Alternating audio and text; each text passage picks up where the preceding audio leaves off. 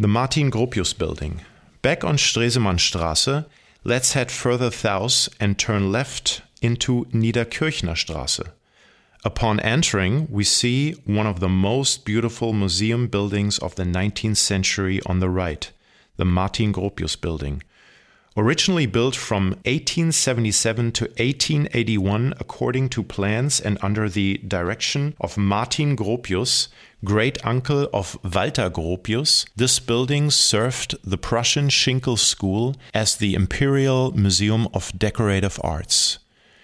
Completely destroyed in the Second World War and remaining in ruins until the 1970s, it was rebuilt true to the original during the 750th anniversary of the city of Berlin. Both divided parts of the city had prestigious buildings rebuilt to mark the occasion. In the east, the Gendarmenmarkt and the Nikolai Quarter were rebuilt, and in the west, among other things, the Martin Gropius building was restored. Today, the exhibition rooms are home to major international temporary exhibitions. The exhibition house does not have its own collection.